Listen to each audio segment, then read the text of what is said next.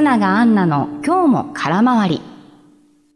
31歳のハローワークスペシャルさて9月に入りました。ええなんだかあの残暑がなかったんじゃないですか今年。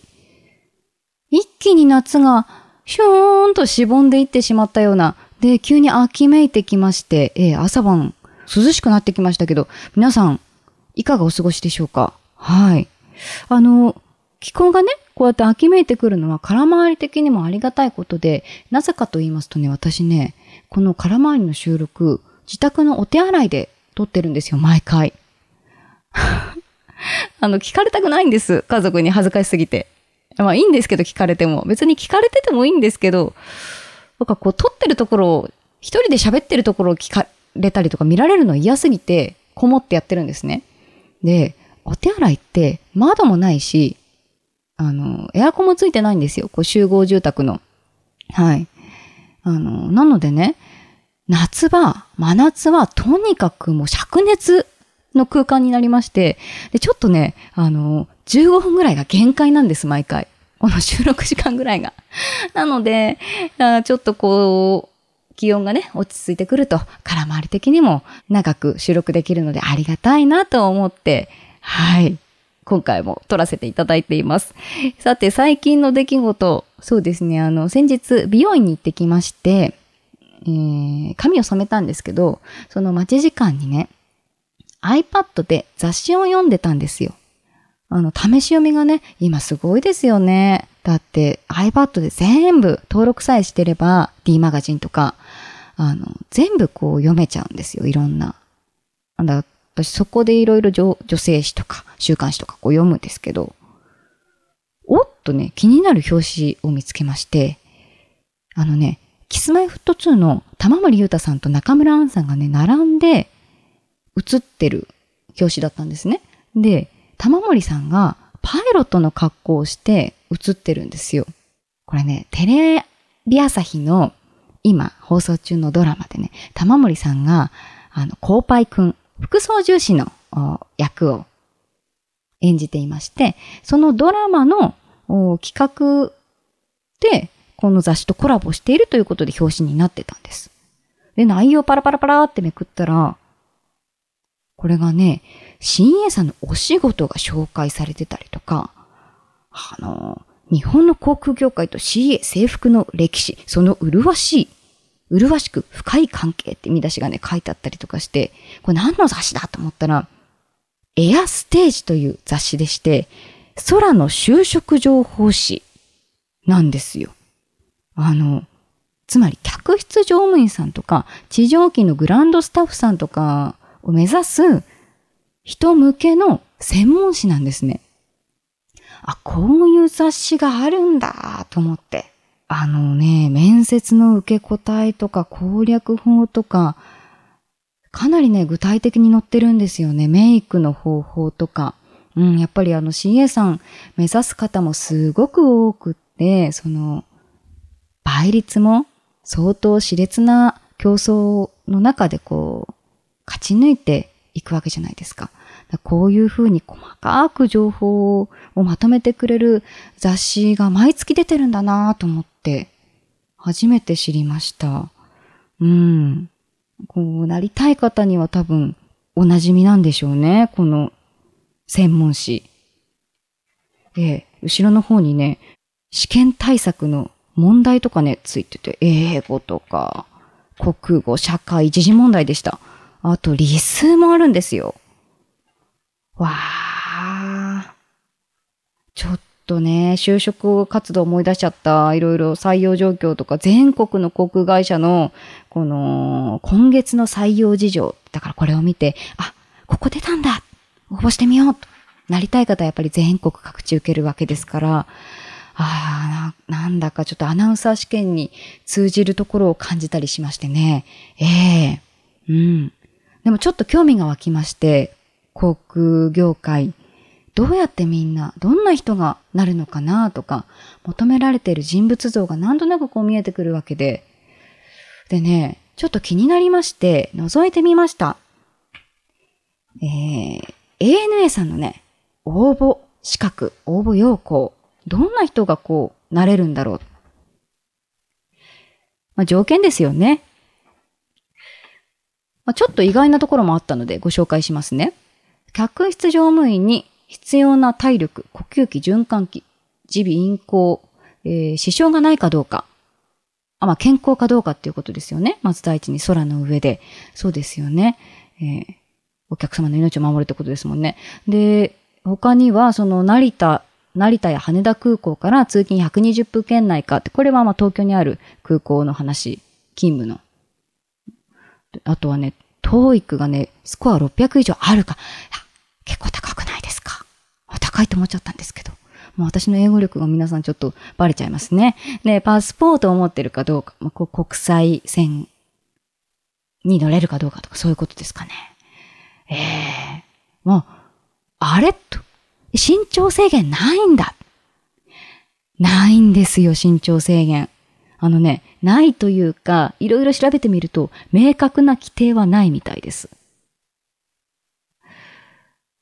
うん、あの、キャビンアテンダントさんってやっぱりすごい背の高いイメージがあるので、私ぐらいの身長の方がいるかどうかはちょっとわからないんですけど、あ、何センチでもいけるのねってこれ見て思いました。うん。ちびっこにはすごい朗報だって。別に受けるわけじゃないのになんかすごい嬉しくなってしまって。ただね、調べたらね、外資系はね、ありましたよ。だいたい158センチとか160センチぐらいかなそのあたりが、うん。から、そのあたり以上。やっぱりあの、荷物の整理とか、あの、ね、お客様の、うん、収納をお手伝いしたりとか、その、救命関連、非常用の関連道具っていうのが高いところに収納してあったりするんで、ある程度の身長は必要だっていうことみたいです。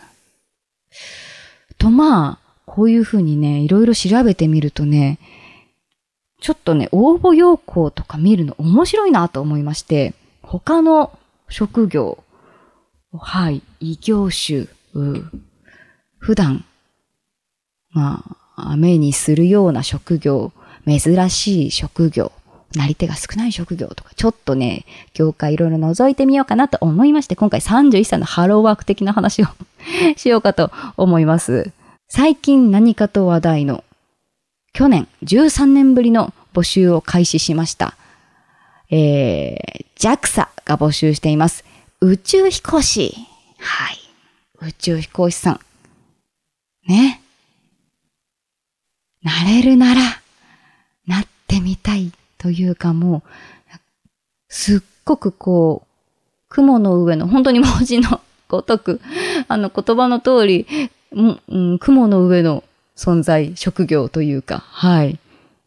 まあ、という宇宙飛行士さん、あの、13年ぶりの募集ということでね、2008年以来の募集で、えー、去年話題になりましたけど、理系の大学卒業というのを撤廃して、学歴不問で間口を広げた、はい、こんな、あ記事もね、去年出てたりしましたが、募集要項では新しいものはどんなものか。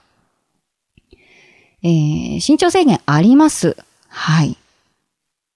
ありました。しかしですね、前回は宇宙船で活動するためということで、158センチから190センチぐらいは必要だった。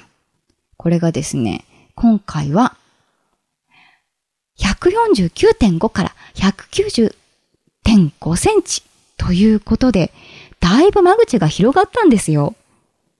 なぜならば、宇宙船の改良が進んだためだそうです。はい。スペースが広くなったりとか、したんですかね。なんかこう、ちょっと調べてみよう、今度。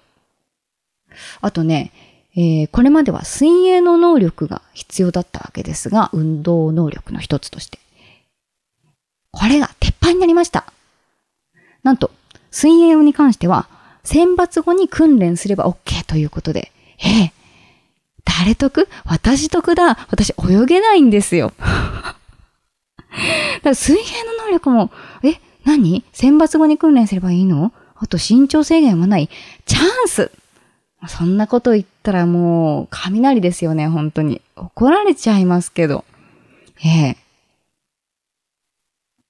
まあ、そんなわけで、応募総数4127人だったんですって、今回。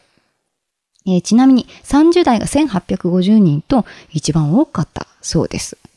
で、その中から合格される方、若干名という記載でした。うん、仮に3人だったとして何倍なんですかこれ。もうダメだ。私これ、ちょっと数字が 誰か計算してください。すいません。あの、試験内容をご紹介します。試験内容はね、あの、これは、まあ、一般教養はもちろん、その他、えー、私が調べたのは、まず一次の段階なんですけど、数学、科学、物理、生物、地学、その他、宇宙開発に関する専門知識。だから本当に、かなりこう、うん、あの、やっぱり理系寄りなのかなっていう、その理系の大卒っていうのを撤廃したということですけれども、かなり専門的な、はい、あの、知識と、あと、英語力。ゼロ次試験が英語試験なので、えー、相当、あのー、そうですね、世界を股にかけて活躍して、そして、うん、かなり、あの、技術と、はい、専門的な知識が必要な試験ということでね、やっぱりあの、相当、うん、情熱と、はい、限られた人数の、相当熾烈な、あ倍率の、はい、狭き門ということがよくわかりますね。この数字だけで見てももう、はい。そして、もう一つ、ちょっと気になる職業。お笑い芸人さん。お笑い芸人さんのなり方というのもね、いろいろあって、あの、芸能プロダクションにそのまま所属されてなる方もいらっしゃれば、養成所に通う方もいらっしゃるということなんですが、今回はちょっと養成所に入って、えー、目指す場合の、この養成所の募集要項を見ていきたいなと思いまして、えー、吉本さんの吉本総合芸能学院、通称 NSC。はい。ね、一期生がダウンタウンさんやハイヒールさんということでおなじみの NSC、こちらについて見ていきましょうか。NSC ってね、私吉本なんちゃらかんちゃらっていうのの略だと思ってたんですけど、ニュースタークリエーション。新しいスターを想像する場所というそういうあの頭文字がこう込められてたんですね。ええちなみに、この NSC は、えー、東京、大阪、札幌、名古屋、広島、福岡、沖縄と7校ありまして、この中から、こう、スターが生まれていくという仕組みですか。はあ、募集横見ていきますか。はい。資格18歳以上、高校卒業、年齢制限なし。えー、まあ、だからいくつでもなれるという。いくつでも入ることはできる。そして、募集、その NSC に入るために一次選考、書類面、書類選考、二次選考、グループ面接となっている。あ、面接もあるんですね。入学するのに。で、えー、一部、あの、千鳥の大悟さんが番組で言ってたのは、昔聞いたことがあるのは、だいたい9割は受かる。でも大悟さん落ちたらしいんですけど、あのー、99%合格する。入学金や授業料さえ払えば、なんていう記事も読んだんですけれども、では気になる入学金や授業料。はい。東京、大阪校ですと入学金11万5千円、年間授業料33万円、年間施設使用料5万5千円。えー、ざっと計算しますと、うんうんうん。だいたい50万円ぐらいは、はい、必要なんですね。1年間で。だから、うーん、もしかしたら、ここで学んで、そこからは努力ですけど、努力と、うん、才能とかあるのかな。だから、頑張ればスタートして、えースターじゃない、うん、頑張ればお笑い芸人として一歩が踏み出せるかもしれない。デビュー、テレビに出られるかも、ラジオに出られるかも。っていうのを考えると、50万円が安いのか高いのかは人それぞれですけど、うん、なかなかな金額。そして、えー授業内容が、えーライブなどでのネタ見せ、えーえーそれからトークの授業やダンス、筋トレ、日舞の授業、表現者として、えー活躍するための、こう、どういう、こういうことを身につける授業。筋トレもやるのか。で、クラス分けもね、5段階くらいあるっていう。うん、なかなか厳しいですね、やっぱり。というか、笑いの世界はやっぱり勝負の世界ですよね。いや笑い芸人さん私すっごく尊敬していて、なぜかというと、まあ、比べちゃいけないのかもしれないですけど、アナウンサーって、まあ、あるものを伝えたりとかするわけじゃないですか。ええあの、情報があって、それを伝えるっていうのが私たちの仕事。で、でも芸人さんたちって、こう、ゼロからネタを生み出して、ゼロから1にする仕事じゃないですか。で、かつそれを見せて、笑ってもらうという、相当な、こう、覚悟と、何かをこう、クリエイティブしなくちゃいけない職業っていう、アーティストみたいな感じのイメージがあるんですよね。作り出す。うん。すごいなーって、なんかその、そういう方々が、この養成所から生まれていく。そんなお笑い芸人さんの養成所の募集要項でした。さて、あ、ちょっとここで、はい、お知らせです。えー私が応援しているキスマイフット2玉森裕太さん主演金曜ナイトドラマナイスフライト9月9日夜11時15分から最終回です。えー空の物語はついにラストフライトへ。一体恋の行き先はどこにランディングするのでしょうか？皆さんぜひご覧ください。